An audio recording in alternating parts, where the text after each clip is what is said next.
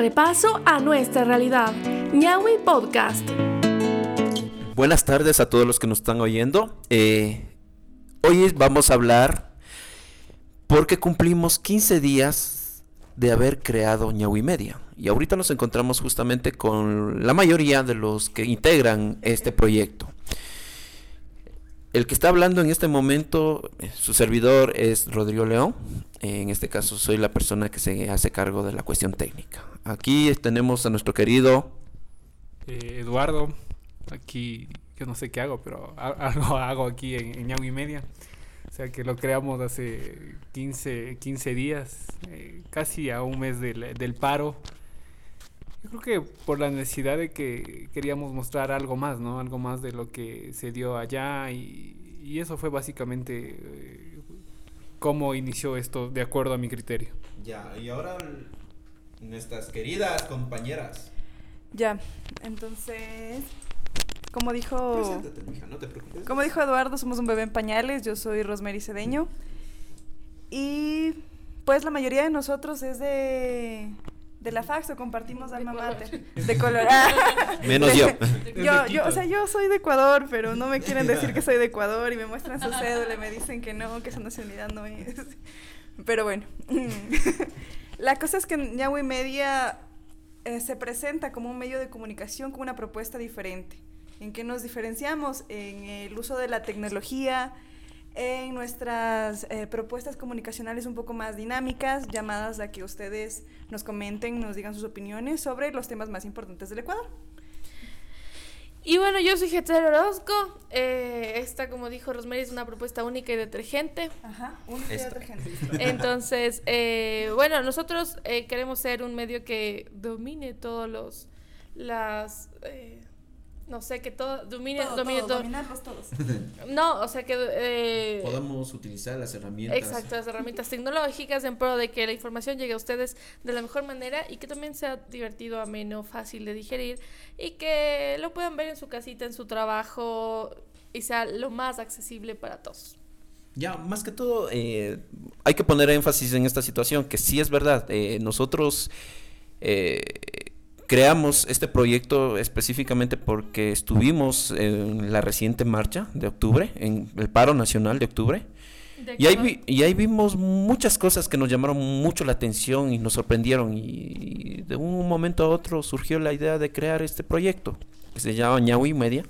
Eh, hablaremos después de cómo se creó también el nombre de Ñahui Media. Pero queríamos mostrar desde otra perspectiva la, la, la realidad eh, lo que nosotros vemos y cómo se ve la noticia actualmente. Obviamente utilizando nuevos, nuevas herramientas tecnológicas. Que, eh, que muy pronto van a conocer muchas de esas herramientas y cómo nosotros lo estamos aplicando. Mi querido Eduardo, que es parte fundamental dentro del proyecto, enfocado específicamente a la cuestión fotográfica, que él nos ha ayudado en algunos casos y otros no. ¿Qué nos das a entender por esta situación cuando empezamos? Bueno, este, cuando empezábamos había, había muchas, muchas cosas que, que había pasado, ¿no? Eh, bien ya lo decías de la introducción que, que estábamos en, la reciente marcha, luego fue el paro nacional eh, en los últimos días de octubre. Y teníamos material respecto a eso, ¿no? Material eh, fotográfico, material, algo de, de videos y de alguna manera queríamos tratar de, exponer en una plataforma que ya no sea en nuestras cuentas personales, sino que se haga más, que se, que se disperse, ¿no? que, tenga mayor difusión. Y creo que esa fue una de las necesidades para poder crear eh, Media. ¿Por qué en nuestras cuentas personales? Porque ya nadie nos sigue. Entonces dijimos, vamos a crear otro medio y le vamos a poner que es un ojo que todo lo ve y a ver si así la gente nos sigue un poco más. y queríamos dar como, eh, ya lo decían, una mirada fresca, una mirada eh, chévere. O sea, creemos, creo, creo que creemos eso. Se conjuga. que, no, no, creo que, que tenemos como muchas cosas que decir y bueno, nos conocimos a partir del paro, digamos, en su totalidad el, el equipo y, y teníamos como muchas expectativas de decir cosas y de hacer cosas, entonces pues así que esperamos que que les guste y que las, los temas de discusión y las cosas sean de su agrado. Más que todo, eh, dar énfasis en esta situación. Eh, nosotros fuimos conscientes y vimos que los nuevos medios de comunicación eh, estaban utilizándose bastante en la forma de, las nuevas tecnologías, de las nuevas plataformas. medios alternativos fueron protagonistas dentro de, de, esta situación, el del paro nacional, y, y se mostraron muchas cosas que obviamente fueron a veces tergiversadas, a veces no, eh, pero eso ya depende del punto de vista de cada uno. Nosotros lo que queríamos es mostrar nuestro punto de vista, porque nosotros al momento de estar en, en esa situación, en ese lugar, vimos cosas completamente diferentes a lo que se vivió en el o lo que se mostró en los medios de comunicación tradicionales. Claro, respiramos, nos ahogamos. Entonces sí, creo que el estar en el lugar, a diferencia tal vez de quienes cubrieron de lejos o quienes mandaron únicamente a los camarógrafos, nos daba otra perspectiva y por supuesto una perspectiva que esperamos eh, ustedes se vean reflejada en ellas también. Muchos de ustedes estamos seguros y, y, creemos que también fueron parte de la movilización y también son gente que les gusta, digamos, estar en donde las papas queman. Y es que eh, no solo fue medios que intentaban comunicar desde lejos. Incluso pudimos ver medios que apagaban sus cámaras y solo grababan cuando les convenía, cosa que fue un punto clave durante el paro nacional.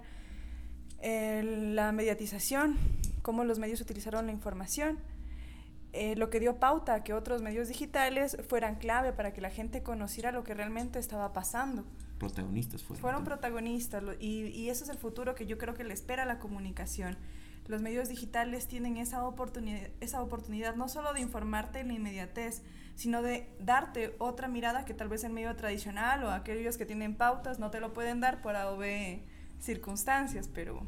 Que es entendible algunos medios que no, no puedan irse en contra de la persona que le está auspiciando. O sea, yo Depende. considero, oh, sí, pero un medio debería ser objetivo desde mi punto de vista y tratar de ser lo más objetivo posible pero vimos que no fue real así, por eso justamente eh, cuando vimos la situación y vimos las redes sociales que mostraban eh, otro punto de vista, decíamos, ¿y por qué nosotros no podemos mostrar lo que nosotros estamos viendo? Empezamos a grabar y empezamos a cubrir el evento y nosotros nos dimos cuenta que no teníamos un canal principal donde podríamos compartir esa información que, que probablemente hubiera sido vital al momento del, de las acciones. Y justamente surgió por eso este proyecto que se llama Ñahui Media. Y que a partir de allí también nos abre el, eh, el, paso para mirar otras situaciones de otras cosas de la realidad, del acontecer, que forman parte también de la curiosidad de cada uno en temas de deporte. También tratamos o trataremos temas de cultura y trataremos temas y tratamos temas de comunidad y política y demás. La idea es mostrar nuestra mirada, la mirada que tal vez en algún momento, por falta de un canal oficial, pues no lo pudimos mostrar, pero que ahora se las mostraremos. Y eso es justamente lo que nosotros tratamos de hacer. Eh, estamos haciendo un análisis de, estos 15 días desde que inició este proyecto Estamos haciendo un retroceso, una mirada hacia atrás de todo lo que ha acontecido durante estos 15 días, por qué surgió Ñahui Media y, hacia dónde está enfocado. Estamos enfocados específicamente a mostrar un, una, perspectiva diferente de, las noticias, obviamente utilizando eh, medios alternativos y herramientas tecnológicas nuevas, que día a día están avanzando, están evolucionando. Entonces, qué mejor manera de hacerlo con un proyecto, con personas que, conocen del medio, que, que, también son parte de, y, y en mi caso que yo tengo un poco de conocimiento en la cuestión tecnológica. ¿Qué opinas, mi estimado Eduardo? Deja el celular. ¿Qué opinas, mi estimado No, yo creo que yo creo que nos juntamos gente de que tenemos eh, gente diversas, de bien. también de bien y tenemos diferentes cualidades, no diferentes aptitudes en las cuales acá nos podemos acoplar, eh, acoplar, acoplar, y tener un buen equipo de, de, trabajo en el campo periodístico, en el campo de, de, la comunicación, en el campo del marketing. O sea, ahí está, está bastante gente que, que ya ha venido incluso trabajando. Y eso nos podría incluso servir como experiencia y enriquecernos como, co- como comunicadores en mi caso y como también profesionales en muchos de, de- de ustedes.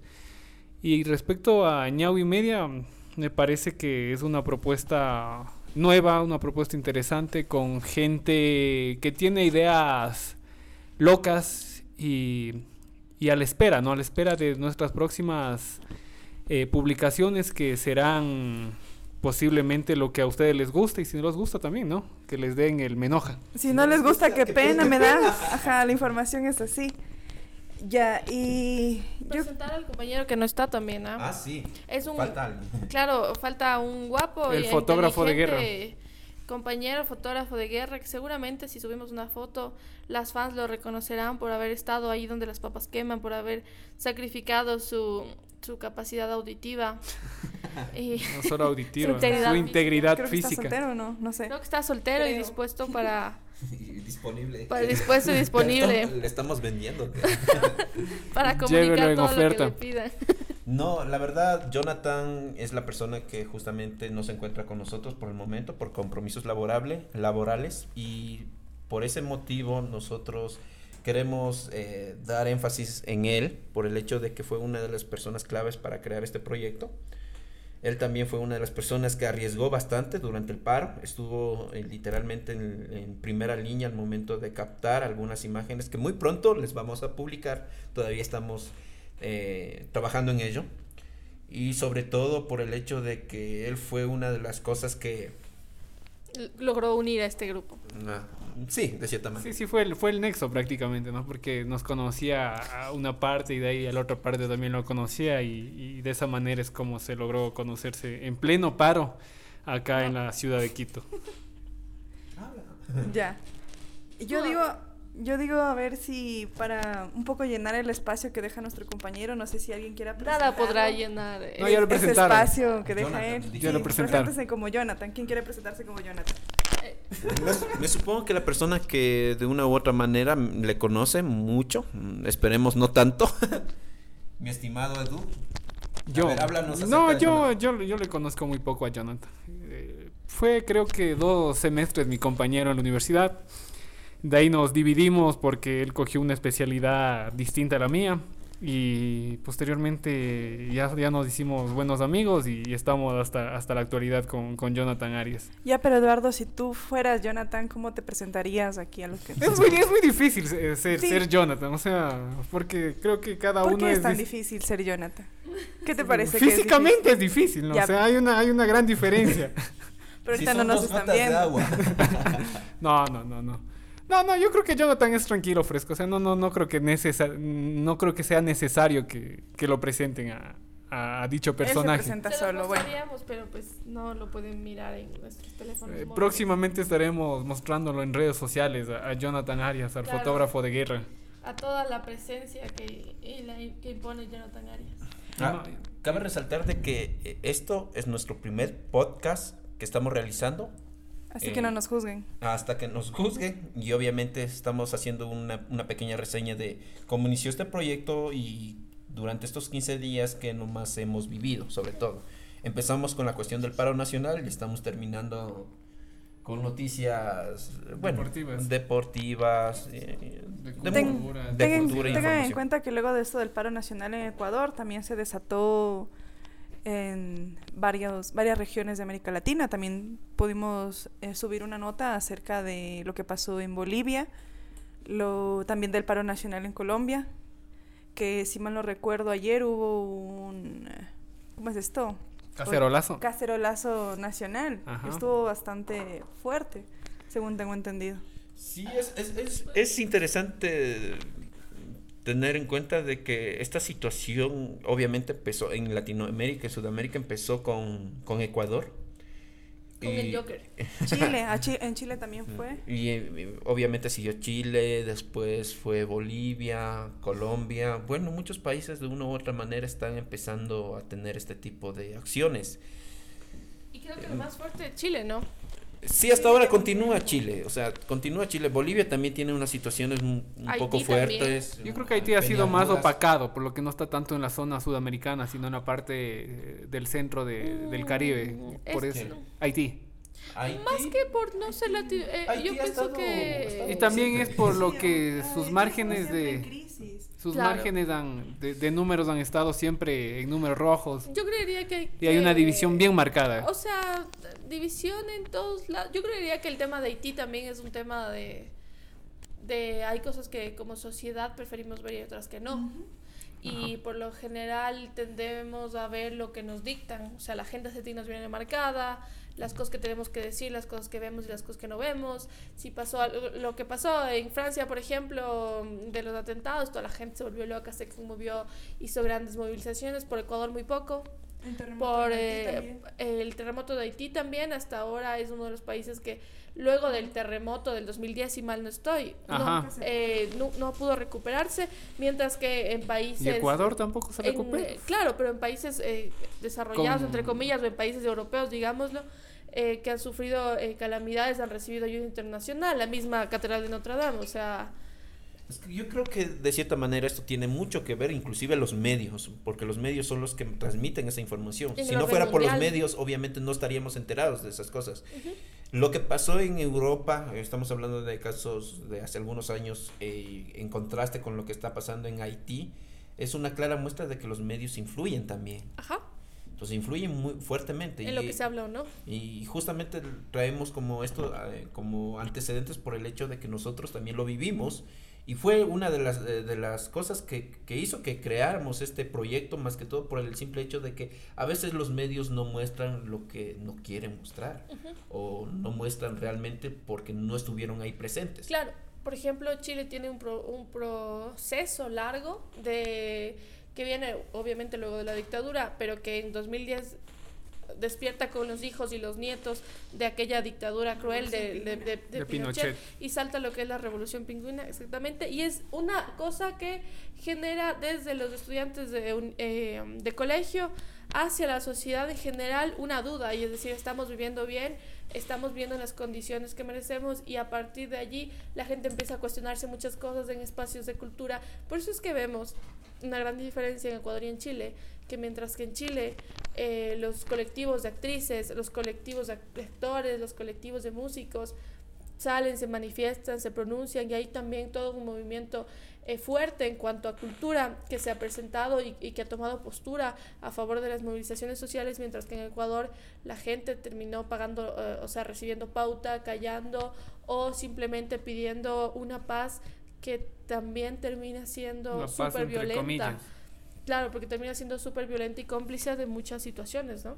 Bueno, más que todo debemos tener en cuenta de que la, lo que nosotros siempre tratamos de sacar es la noticia como es y como se debe, obviamente, porque todavía mm, mantenemos esa ideología y, es, y eso es lo que tratamos de hacer. Y más que todo, darnos cuenta que no depende, desde mi punto de vista personal, no depende de una posición política, sino de la forma como está eh, bien diferenciada, en este caso la cuestión económica dentro de los países, ya sea de izquierda o de derecha.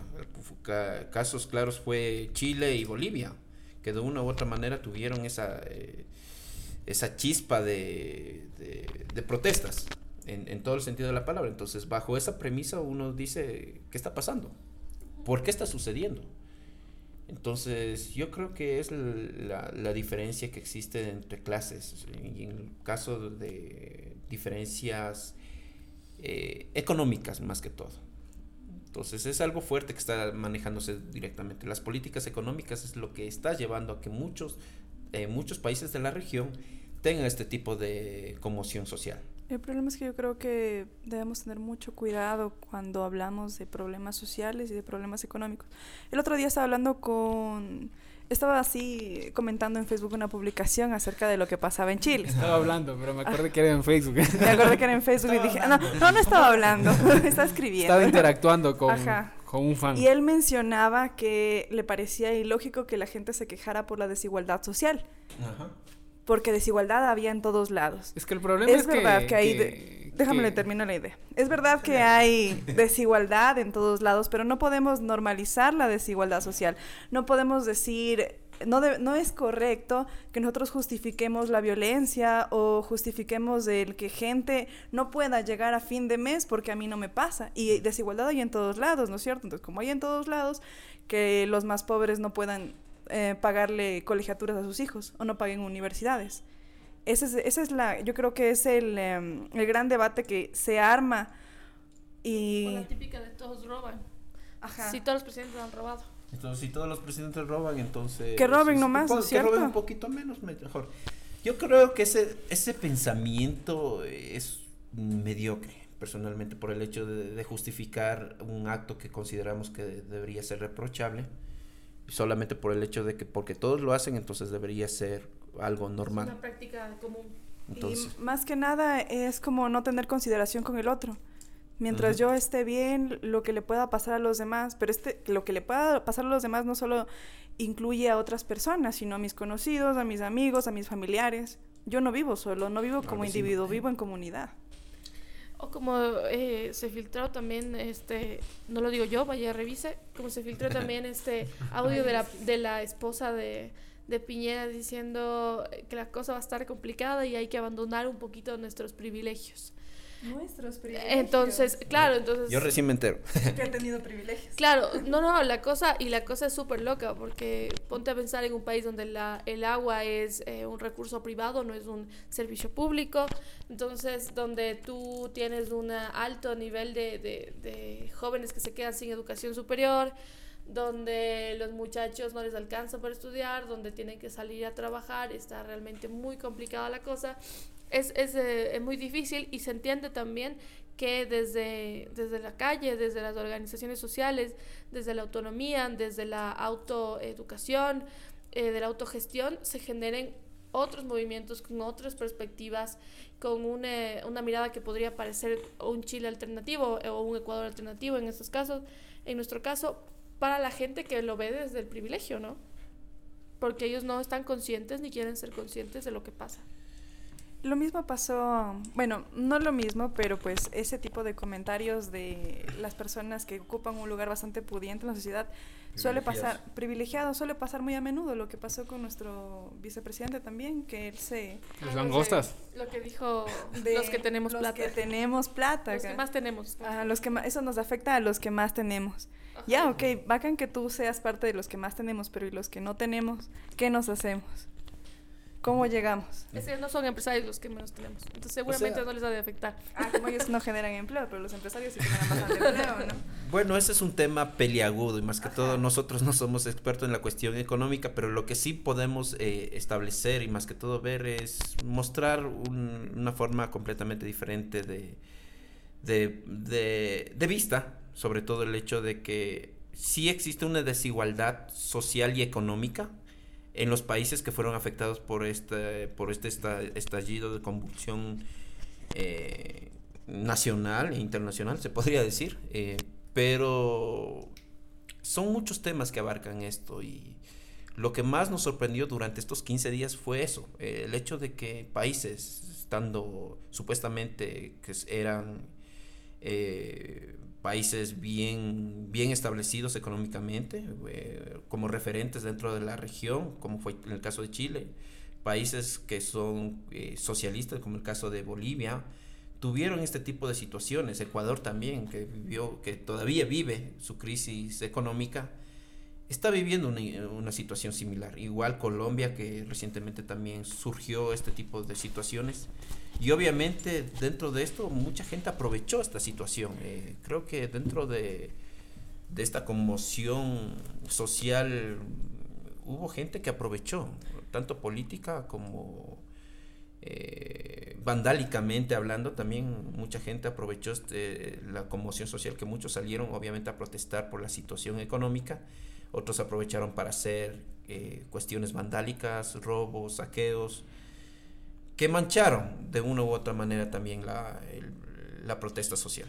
Sí, eso fue bastante grave, pero yo creo que también debemos tener mucho cuidado en estos discursos que se van generando, estos discursos políticos eh, opositores, ya sea el gobierno del- de estos países socialista o capitalista, que, bueno, pues a mi manera de pensar todos son capitalistas, pero eh, más allá de esto, se empiezan a generar discursos que, están, que toman fuerza en cada país dependiendo de, de, el- del gobierno que tenga este país. Lo que pasó en Chile, por ejemplo, eh, los discursos de izquierda toman fuerza, sí, pero hay que tener mucho, mucha criticidad para que no pase lo que ha pasado en, otro- en otros países, para que no llegue una persona, un sujeto, se aproveche de, de una situación conflictiva en un Que no país. pase lo que ha pasado, porque si no pasará.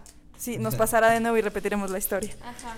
Ah, ser el- humano- el ser humano tiende a repetirlo, a no aprender de sus errores Horrores. y de sus horrores. Horrores, ¿ah? Porque Sí. se, el- el- se repite. la- lo, lo- lo triste es que se repite. ¿ah? Se repiten los paquetazos, se repiten los paros, o sea, se repite Se el modelo repite- económico, o sea, hay varias reiteraciones Hablaron en la de- historia. De desdolarización, hace Ajá. 10 años ocurrió lo de la dolarización. En Venezuela están ya con un pie, con el dólar ya. El 21, el 21 de, de eh, claro, y el 21 de noviembre, luego de tanto caos que hubo en, en, en Venezuela y de lo tanto dimes y diretes del 21 de noviembre, luego del, del paro nacional de Colombia, también se levantó Venezuela. Pero Venezuela ya, ya viene eh, en una Sí, protesta ya desde de hace social de tiempo, ya, años, ya. pero- Claro, pero hay, exactamente, los venezolanos. ¿Quién se levantó? Cuéntanos. Eh, No, mentira. No, no, claro, porque hay un tema de migración súper Y, fuerte. y hay, y y colonias, y hay colonias que están en casi toda Sudamérica.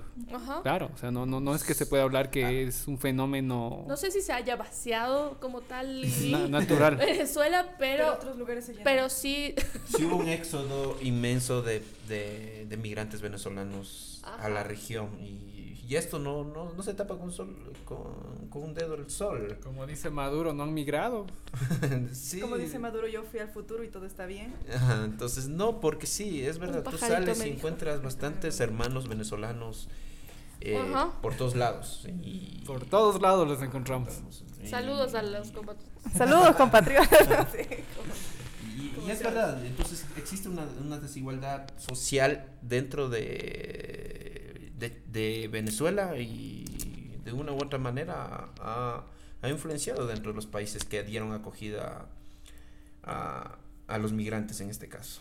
Y bajo esta premisa nosotros podríamos decir que últimamente en, en Sudamérica está pasando muchas cosas.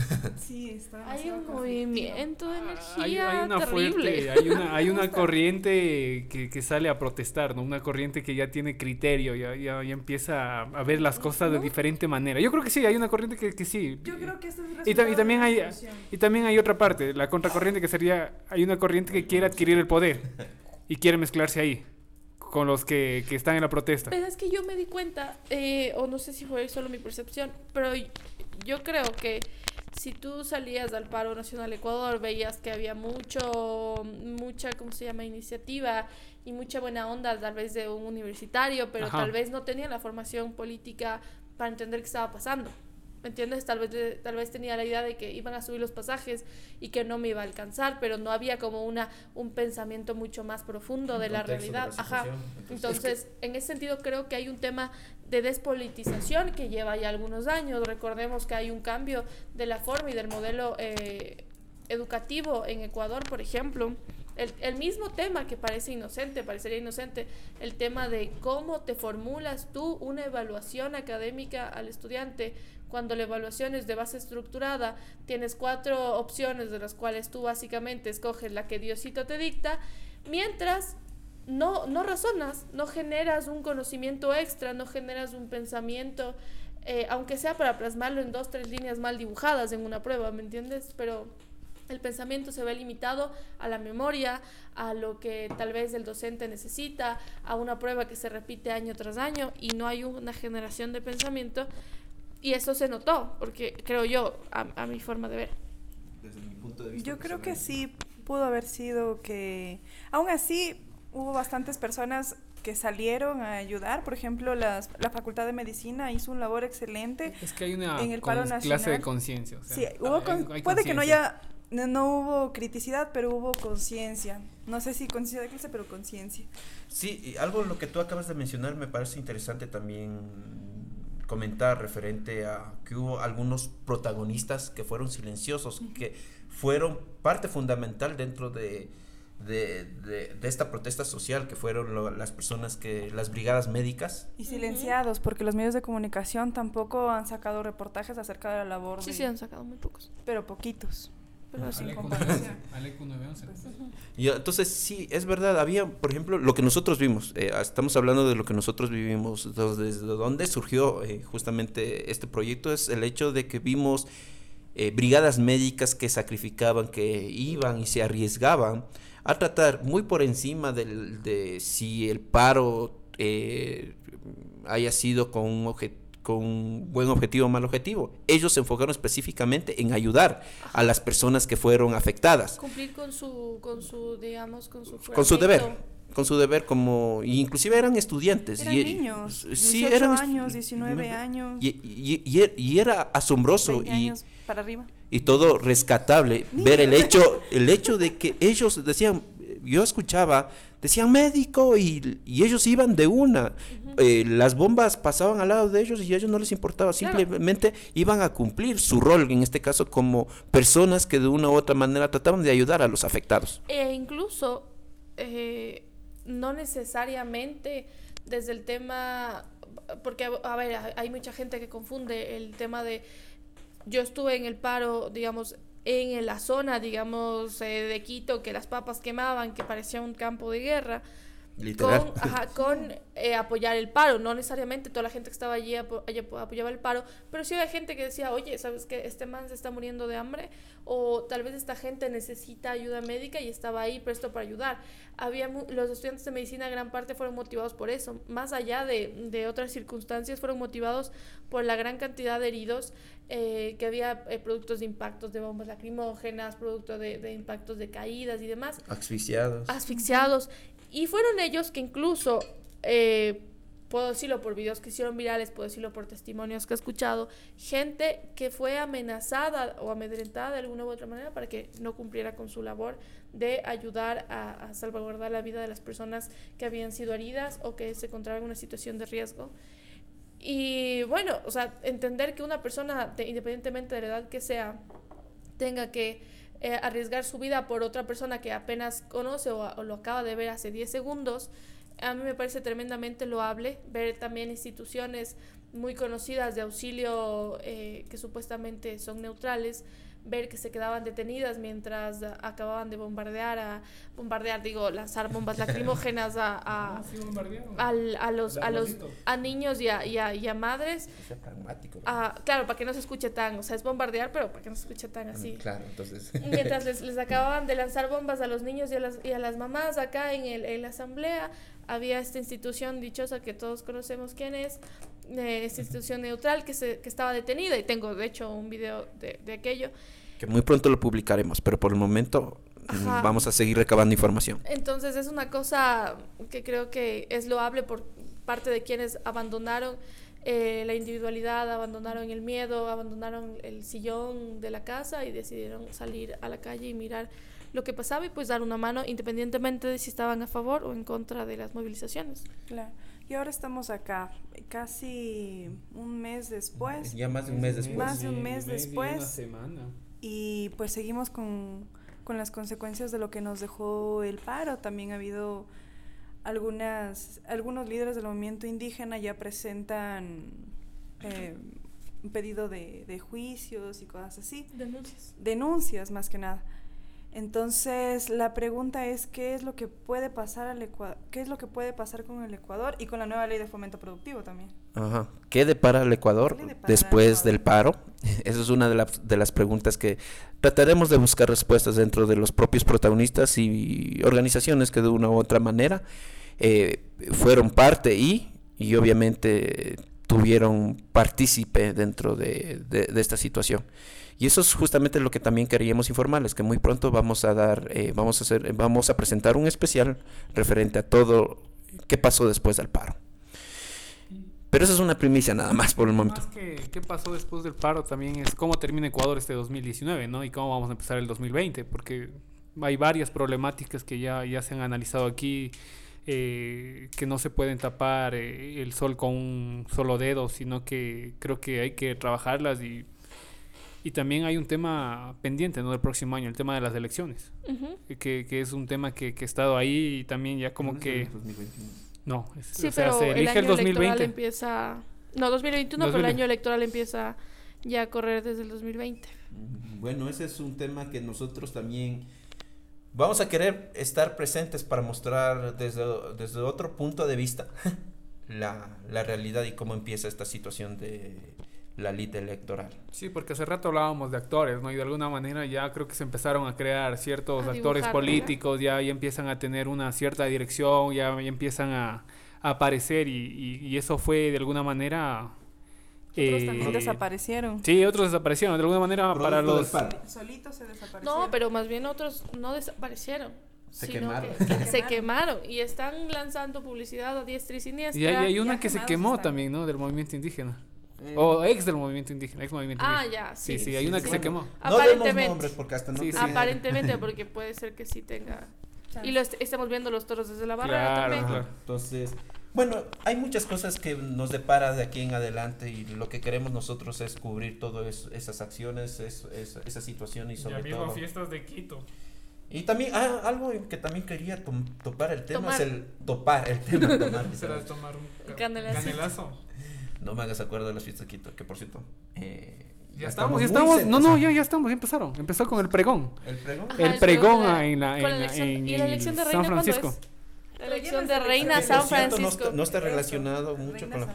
Re- ya no está organizando el- La alcaldía. la ¿No? alcaldía. Porque antes era la elección de reina, abría las fiestas Ajá. y, la reina acompañaba a todos los y era en uno de los hoteles principales de acá de la ciudad. Claro, se supone que era antes de que, de que se dé inicio, o sea, era como que el primer acto que abría las fiestas de Quito. Era, sí, justamente con eso se iniciaron las fiestas de Quito, pero obviamente ya Ya se no con- reina, reina. ya no estamos Claro, porque se le escogía tipo Reina 11 de la noche y al día siguiente se le veía a 6 de la mañana en Claro, el primer evento que, que hay en el centro histórico. Ahí. Que creo que es una, una labor, o sea, muy a mí, no, no me gusta mucho el reinado, pero creo que es una labor súper agotadora, ¿no? Lo que pasa, a mí tampoco me gustan los reinados, pero pues ellos, ellos sí tenían, Tenían Venezuela y... tenían labores sociales bastante importantes. O sea, la, la Fundación Reina de Quito pues tenía sus, Sus reinas. su- sus reinas, tenía Sus labores programas- importantes. sus labores sociales bastante importantes. O sea, Pero no, no, no creo que sea necesario tanto esto de, de elecciones. La fundación dijo que iba a seguir trabajando. Bien, Entonces, sea, no, desde sí, está bien. vista Es, es que hay gente que se rasga las vestiduras, ¿no? Porque dice, no, se va a acabar con una tradición que se ha venido haciendo des- desde hace años. Pero es punto de vista Pero, pero o creo sea. que sí, es respetable, pero, pero creo que también las sociedades van cambiando. Claro, las Y, ciudades y- van y- y cambiando. hay que se adaptarse van- a un nuevo modelo, un si nuevo uno sistema. quiere decir, entre comillas, claros. modernizando. Porque, Sí, por sí, ejemplo, el tema de los toros, ya chao aquí en Quito desde hace años. Claro, si quieren ver toros es en Machachi o en, En Riobamba. en Riobamba. Los toros desde lejitos. Claro, Literal, Ajá, de, literal. de hecho, Riobamba creo que creció mucho la plaza de toros con el tema este de, de los toros de. Riobamba, en la Tacunga. Que por cierto, Machachi. allá, pero no, no, no, no he estado al tanto de eso. O sea, sí, yo he visto la cartera cuando En Ambato allá. también. Ajá, en, Ambato. Ambato. O sea, bueno, hay cosas para todos los gustos, independientemente de posiciones Pero ya no en personales, pero en Quito ya no. En Quito ya no. Quito Y- ya no, para bien o para y- mal. Y yo creo que esto también tiene que ver mu- mucho con la forma de ver eh, de los de, de la, de la generación en la que actualmente está a la cabeza, que es la generación de los millennials, De La generación Vicente. la ecologista, generación Feminista. feminista. Eh, generación que lucha, genera, dice que es la generación que no tiene nada que perder. eh, que nada que perder, por eso se arriesgan a luchar. A volver con el ex ocho veces. La generación que no compró los terrenos baratos. Ajá. Una Ajá. generación sin miedo. La generación Entonces- que no va a heredar el terreno de la familia. Quiero hacer un, un, eh, voy a recalcar más que todo, mucha gente confunde los millennials con, la, con los adolescentes actualmente. No, los millennials son un, un grupo etario que abarca desde 1980 hasta 1999. 80 exactos. 1980 a- o alrededores en esa fecha hasta Aprox. O 1999. sea, la- las personas que están entre los 35, 37 años son millennials. Todavía es- ah, con, el- con ellos termino. Y varía también de acuerdo a la evaluación país, ¿no? O sea que con ellos empieza prácticamente. Desde Claro, el o sea, 80. es que lo que pasa es que ese grupo Y etario creo que termina con los de específicamente 20 por ahí. Porque ellos crecieron con una situación social, ellos Ujú. crecieron con la tecnología, ellos crecieron Nativos con el digitales, internet. claro. Entonces, Crecimos. Creo, o sea, yo hablo en tercera persona, obviamente yo también soy millennial. Todos aquí somos millennials. Sí, falta el Sí, Jonathan. fue el Jonathan. Podríamos millennial. ser todos, pero somos todos. ¿no? Entonces, son los que actualmente están tomando la batuta de todas las, los, las acciones y todos las, los aconteceres eh, actuales del- de, la sociedad. Y ellos están cambiando la forma Nosotros. De entender el mundo. ajá, de comprender el mundo. De Inclusive están modificando la forma de cómo nosotros vivimos. Un claro ejemplo fue el- la corrida de toros, actualmente la cuestión de las reinas, que también deja mucho que desear eh, desde el punto de vista de un cierto sector. Entonces, son cuestiones que están cambiando, al igual que la, la sociedad está cambiando, la forma de cómo consumimos la información está cambiando, la tecnología está cambiando, inclusive el- ya eh, los medios tradicionales ya están perdiendo audiencia. por Y el aquí hecho- estamos nosotros. y justamente nosotros estamos eh, copando este Ganando esta audiencia. y, y hay que ver desde ese punto de vista. Todo evoluciona. Y si nosotros nos quedamos, vamos a quedarnos rezagados. Entonces, A mí me agrada bastante esta, esta nueva, estas nuevas sociedades, porque creo que hay más, hay más oportunidad para el respeto al otro, para ver a estos otros que antes eran bastante lejanos o parte de otras sociedades como parte de las nuestras. Por eso creo que los, eh, las luchas sociales han tenido más importancia. Yo sé que mucha gente dice, ah, es que ahora eh, todo les... Todo les hiere, no se aguantan nada, pero es que había cosas, había cosas que estaban bastante mal, había comentarios que, que no solo no hacían sentir bien a las otras personas, sino que atentaban contra los derechos del otro. Entonces debemos poner un alto. Hasta aquí te puedo decir Y que tal tal vez cosa. no nos dimos cuenta, ¿no? Por ejemplo, revisas verdad. las series de, que veías de niño y dices, hijo, esto estaba bien denso, o estaba racista, o era xenófobo, o era Clasista. clasista, machista. Y ahí entonces- caemos en lo que hablábamos hace rato, ¿no? La normalidad. Ajá, o sea, ya se ha vuelto tan, tan común esto que uno lo asume que está bien. El problema es Cuando- que se ha vuelto tan normalizado que hay gente que incluso cree que es una forma de hacer comunicación. Es una práctica común. Ajá, puede, puede incluso em, irse hasta el lado profesional. Entonces yo como profesional puedo decir cualquier cosa porque es una forma mía de cómo expresarme, pero no. No, y de hecho, verás, hay una cosa, y el otro día veía una discusión de dos periodistas deportivos ecuatorianos. El uno de un famoso canal que transmite el fútbol y el otro de otro eh, medio radial que es como muy cotizado, digamos, en el país, nuevo, recientemente posicionado. Y pese a que ninguno de los dos es de mi agrado, eh, discutían y uno de los argumentos del uno para insultarle era feminizarlo. Entonces no solo que lo decía gordo, lo decía gordita. Entonces eso para él era ya una forma de descalificarlo.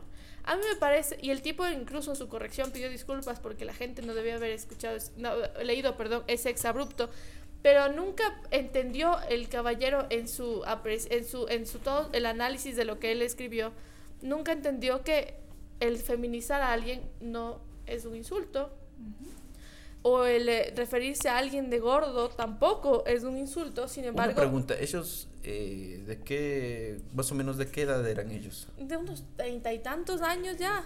El uno, el uno es un eh, eh, director conocidísimo por no ser muy amigo de las feministas, este, por ser un ferviente amigo de, de las redes sociales, sobre todo de ese que tiene el pajarito, para despotricar contra aquellos activistas. Pero, sin embargo, hay algo en el que concuerdo con él y es que eh, no por eh, ninguna ningún ataque, ningún insulto homofóbico eh, o similares tiene que ver ni es una opinión, o sea, una opinión es de apreciar el, tal vez el trabajo que hace el compañero y agredir a la otra persona también ya peca de, de salirse y de, de- de desubicarse dentro de lo que es la labor periodística, ¿no? Claro, es que esa no es una forma de trabajar. Uno como periodista, si vas a tener una opinión al respecto, o sea, ne- necesitas empezar por... Si vas a hacer una crítica, por una crítica. O sea, yo pienso esto sobre lo que tú dijiste y lo pienso por tal razón, tal razón, tal razón. O Pero... sobre tu trabajo incluso. Ajá, o s- yo creo que tu trabajo es malo porque no usas tal cosa, tal cosa, tal cosa, que a mí me parecería que es lo ideal. Pero en vez de eso, referirse, intentar minimizar a la otra persona a través de insultos, no solo refleja la poca labor periodística, sino la poca capacidad que tiene la persona Pero para... mira tú que pensar que insulto hacia un hombre, feminizarlo, es insultar a un hombre, me parece que es como... Hay un tema ahí mucho más profundo y, y regresamos al tema de los millennials, o sea, no es que esto ahora se ofenden por todo, sino que creo que hay cosas que vale la pena analizarlo y así como hablamos de avanzar con la, con las, con la época que la sociedad tiene que avanzar con el, con el tiempo, es una for- esto me parece que es una forma eh, de progreso, de, de empezar a, a mirar aquello que, que no está bien, que no debemos decir, revisarnos cómo estamos actuando y cómo hablamos y cómo nos expresamos ¿Y por qué? y por qué nos expresamos de cierta manera. Entonces aquí saldría, bueno, la, la frase, el respeto de uno termina donde comienza el respeto del otro. Eh, Sí. Ah, O sea, si yo voy a tratar con respeto a las otras personas, las otras personas tienen que respetarme, ¿no es cierto? Y bueno, dentro de la labor periodística eso va más allá, porque lo que habl- hablábamos antes, hay que tratar a la gente con argumentos, hay que criticar con argumentos. y más cuando tienes un micrófono, una cámara y es- tienes una exposición No. súper alta. No todo es una forma de hacer periodismo, no todo lo que sa- yo puedo decir es un estilo. Y no por tener no sé cuántos miles de seguidores en redes sociales, tengo derecho a ofender y pensar que mi estilo es el indicado. Ya, bueno, es justamente lo que nosotros ah, tratamos de hacer con esto. Eh, ahorita tenemos puntos de vista y sobre todo manejamos el hecho de que queremos mostrar realmente cómo nosotros pensamos eh, individualmente, pero eh, colectivamente debemos saber que todos merecen respeto, todos, muy por encima de su clase social, económica, religión, inclusive posición política, todos merecemos respeto. Entonces, bajo esa premisa es lo que nosotros queremos llevar más que todo este proyecto. Y sobre todo tener en cuenta de que eh, esta idea del podcast fue específicamente para mostrar que nosotros también somos humanos, podemos cometer errores y de una u otra manera eh, tratar de, de mostrarles qué está detrás de este proyecto, mostrarle la personalidad, el mundo individual que nosotros somos. Y de fondo escuchamos los juegos artificiales por las fiestas de Quito. Eso es todo lo que podría comentar por el momento respecto a, a lo que hemos vivido durante estos 15 días. Ha sido eh, eh, Ha sido duro. Se paralizó el fútbol femenino. también de sí, sí, deportes. es verdad. Sí, sí, se paralizó el fútbol acá en Ecuador, que se tenía previsto desarrollarse un campeonato, la Copa Libertadores, si no estoy mal, ¿no? Y se suspendió precisamente por, por los días de protesta. Porque... No, pero sí llegó a su... Sí, no, sí, se llegó, llegó a su fin después de, me parece que una semana de prórroga. Sí, no, Sí, no, sí. va- varias actividades se, se pospusieron por lo del paro nacional, también lo de la mama negra. Sí, también se propuso que... Ya, ya retomaron, claro. pero También un partido Liga. Emelec por la Liga Pro. Ah, claro. Sí, se postergó, se postergó ese partido.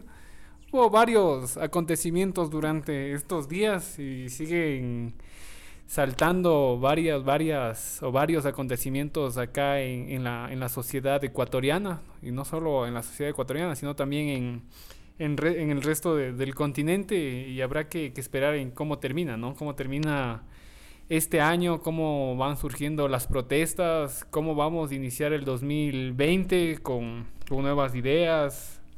O sea, habrá que ver qué nos depara eh, el futuro. 2020, sorpréndeme. 2020, 2020. Copa ¿ah? América, Argentina, Claro, Colombia. Los, los esotéricos dirían muchas cosas del 2020. algún esotérico por aquí, 40, no. ningún esotérico. ¿Algún esotérico por aquí? No, no, En Está... no se encuentra ningún esotérico. No está aquí. No. A mí Bueno. me intriga, pero no.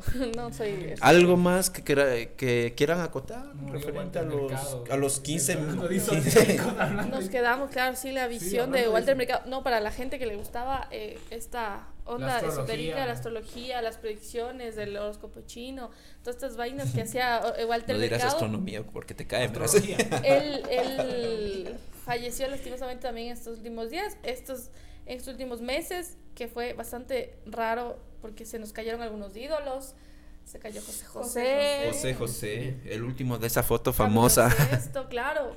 La, la, la foto tan famosa en la que estaba Rocío Durcal. Juan Gabriel. Los ídolos de nuestros padres, ¿no? Que seguramente nosotros, o más de uno, nos criamos, más de un millennial se crió escuchando a Rocío Durcal, José José, Juan, Juan Gabriel. Gabriel, Camilo Sesto. Juan Gabriel es de hace dos años, si no estoy mal. Claro, O sea, pero, pero, es eh, reciente. estamos De ese- hablando- De, ese, de, ese, de pero, es esa el fin, generación. pero es el fin de una era casi. ¿no? Casi el fin de una ¿Quién era. ¿Y, y cuál sería, ¿Y cuál serían los, eh, los referentes musicales de nuestra generación?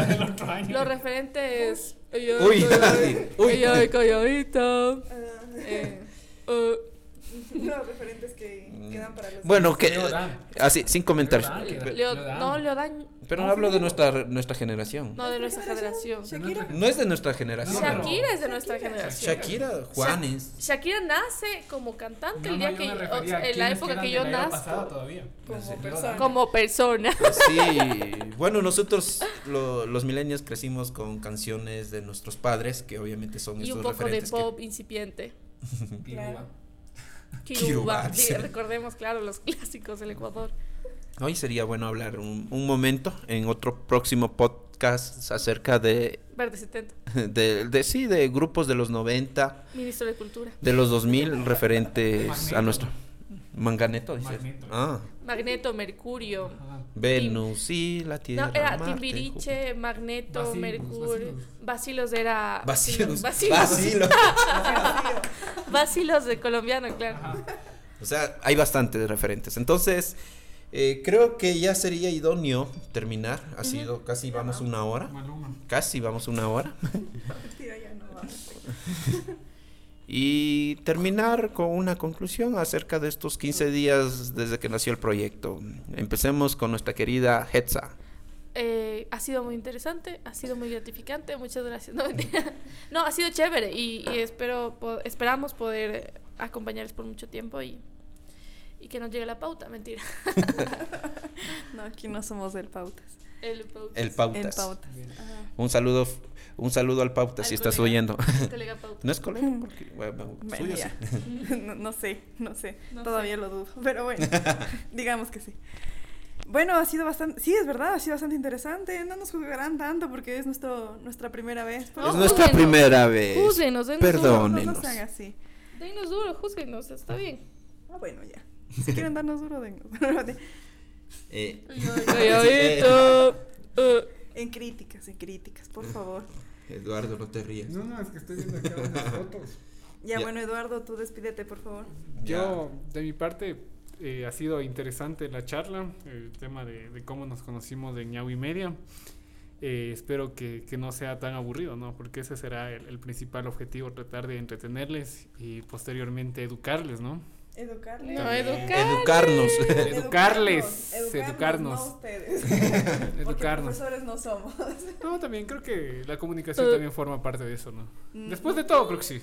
No, entretener más que nada. Cabe recalcar que yo soy el único que no soy comunicador. Aquí estoy rodeado de comunicadores, de periodistas. Pero eso de educar me parece que es una, una- un tema de ego profundo del- de, los comunicadores. Bájale Yo no, tu- yo no, no soy Bajar tu ego. Yo no soy Jonathan Arias, no ¿no? soy. Y por cierto, esperamos que el, el próximo podcast eh, tengamos presente a nuestro querido pana Jonathan. Si nos estás oyendo, eh, de brother, una parroquia ahí. Al querido y te queremos en el próximo podcast. Eso. Y eso nada más por el momento. Ha sido un gusto, un placer. Eh, espero que no se hayan aburrido y de todas maneras eh, esperamos escuchar sus críticas. Ha sido ¿Y un gusto y un placer y será hasta la próxima. Dentro de 15 días de aquí. Adiós. Bye. Chao, chao.